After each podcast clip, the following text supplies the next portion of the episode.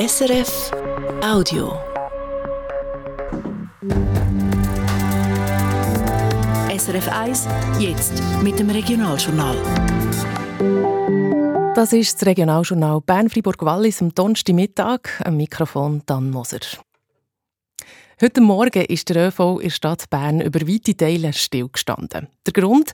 Ein Tram ist entgleist. Und zwar genau dort, wo praktisch alle Tram und Busse durchfahren, vor dem Zeitglocken. Und das Tram ist noch rund 40 Meter über den Asphalt weitergeschlittert und hat alles abgeräumt, was im Weg gestanden. Andrea Appio berichtet. Heute Morgen um die 7. Im Adrianos, einem Kaffee vis wie vom Zeitglocken, sind sie gerade am Parat machen für einen Tag. Eine Angestellte erzählt. Dann haben wir plötzlich gehört, wie es anfängt zu quietschen. Dann ist das Tram von äh, Kielefeldbrücke hergekommen. Und es hat wie gewirkt, als hätte es eine Station gerade noch einmal Vollgas gegeben und durch das halt die Kurve Richtung Bahnhof nicht verwünscht. Und hat sich dann über das Trottoir vor dem Hornhaus zusammengefaltet. Das Tram vor Linie 7 war es, wo statt links in die Hauptgasse einzubiegen, in der Kurve aus den Schienen ist und weiter geradeaus gefahren ist. Und er rund 40 Meter über den Berner Kornhausplatz geschlittert ist. Köderkübel, der Billetautomat, Bänkli, alles, was im Weg war, hat es abgeräumt, bevor es dann stillgestanden ist. Es hat recht da. Es hat plötzlich wie so angefangen blitzen. Und ich nehme an, es ist von den Leitungen, was vom Tram losgerissen hat. Und dann halt das Krachen vom, vom Automat, das es verwünscht hat, von der Bank. Und die Leute, die dann alle so ein bisschen im Zeug rumgestanden sind. Und dann ist es eine Weile gegangen, bis dann mal die Ambulanz und die Feuerwehr und die Polizei gekommen. Und gleich hat man dann gewusst, es ist niemand schwer verletzt worden. Zwei Personen sind leicht verletzt worden. Ein Passagier und der Tramführer. Das hätte auch schlimmer ausgehen können, sagt Rolf Meyer von Bernmobil. Ja, das kann man sagen, Glück im Unglück. Zum Glück hat es praktisch nur Sachschaden gegeben, eben zwei leicht verletzte Personen. Ja, es ähm, müsste sich vorstellen, es wäre im Sommer gewesen, wenn alle Leute im Restaurant gesessen wären, hätte das durchaus viel schlimmer können rauskommen.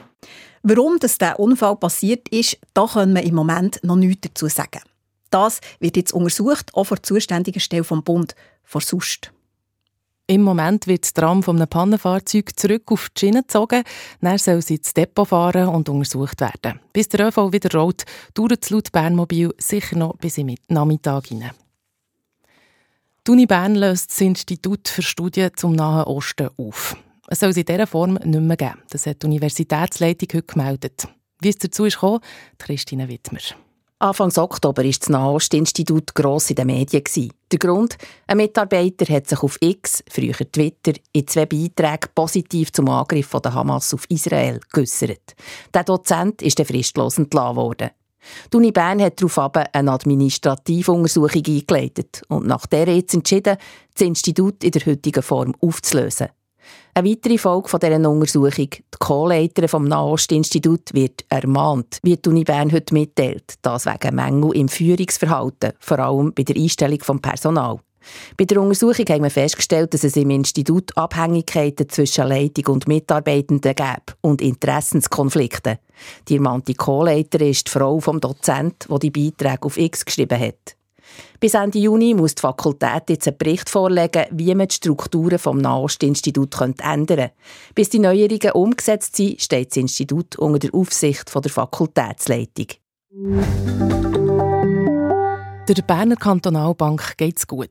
Sie ist im letzten Jahr weiter gewachsen. Der Reingewinn ist um 9,6 Prozent auf 175 Millionen Franken gestiegen.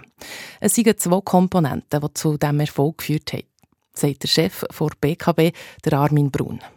Die eine Komponente ist wirklich, dass wir sehr gut ausgebildete Mitarbeiterinnen und Mitarbeiter haben, die viel aktiver auf Kunden zugegangen sind. Das äh, führt zu mehr Volumen. Und die andere Seite ist halt die, die Zinssituation, die Inflationsbekämpfung von der Nationalbank, wo der Leitzins so einen richtigen Sprung gemacht hat in diesem Jahr. Und das ist eine Sondersituation. Das wird im 2024 wahrscheinlich nicht mehr so sein. Ein höherer Leitzins das bedeutet zum Beispiel, dass die Hausbesitzerinnen und Besitzer der Bank mehr Geld müssen zahlen für eine Hypothek. Wie die Mitarbeitenden zu diesem Erfolg beitragen haben und was das mit dem Umbau der BKB-Filiale zu tun hat, das gehört ihr heute Abend im Regionaljournal. In den Kantonen Bern und Wallis gibt es verschiedene Projekte für alpine Solaranlagen. Zwei davon sind gestern Abend abgelehnt worden. Das ist die Anlage auf dem Hasliberg in der Käserstadt. An der Gemeindeversammlung gestern ist die mit einer deutlichen Mehrheit abgelehnt worden. Und die andere Solaranlage, die abgelehnt ist worden, ist in Albinen im Bezirk Leuk. Dort hat gestern eine außerordentliche Ur- und Bürgerversammlung stattgefunden. An der hat die Bevölkerung und die Bürgergemeinde deutlich Nein gesagt zu dem Solarpark am Schafberg, schreibt der Walliser Bote heute.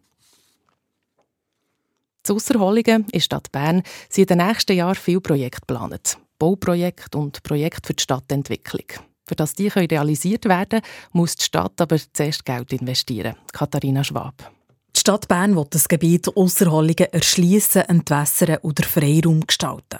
Kostenpunkt 176 Millionen Franken. Über den Kredit entscheidet zuerst das Stadtparlament und dann voraussichtlich im Juni die Stimmbevölkerung. Das hat der Gemeinderat heute mitteilt. In diesem Gebiet im Westen von Bern hat es heute vor allem Gewerbe, eine Teil liegt hier brach. Das Ziel des Gemeinderats ist, dass es daraus ein lebendiges Stadtgebiet gibt, wo man arbeitet, wohnt und das kulturelle Angebot hat. Private und öffentliche Bauherrschaften wollen zu Ausserholungen rund 3 Milliarden Franken investieren. Zum Beispiel der Kanton, wo dort der neue Campus der Berner Fachhochschule für über 7000 Studierende und Mitarbeitende baut. Die Katharina Schwab hat berichtet. So viele Aktualitäten für den Moment vom Regionaljournal Bern-Fribourg-Wallis. Das war ein Podcast von SRF.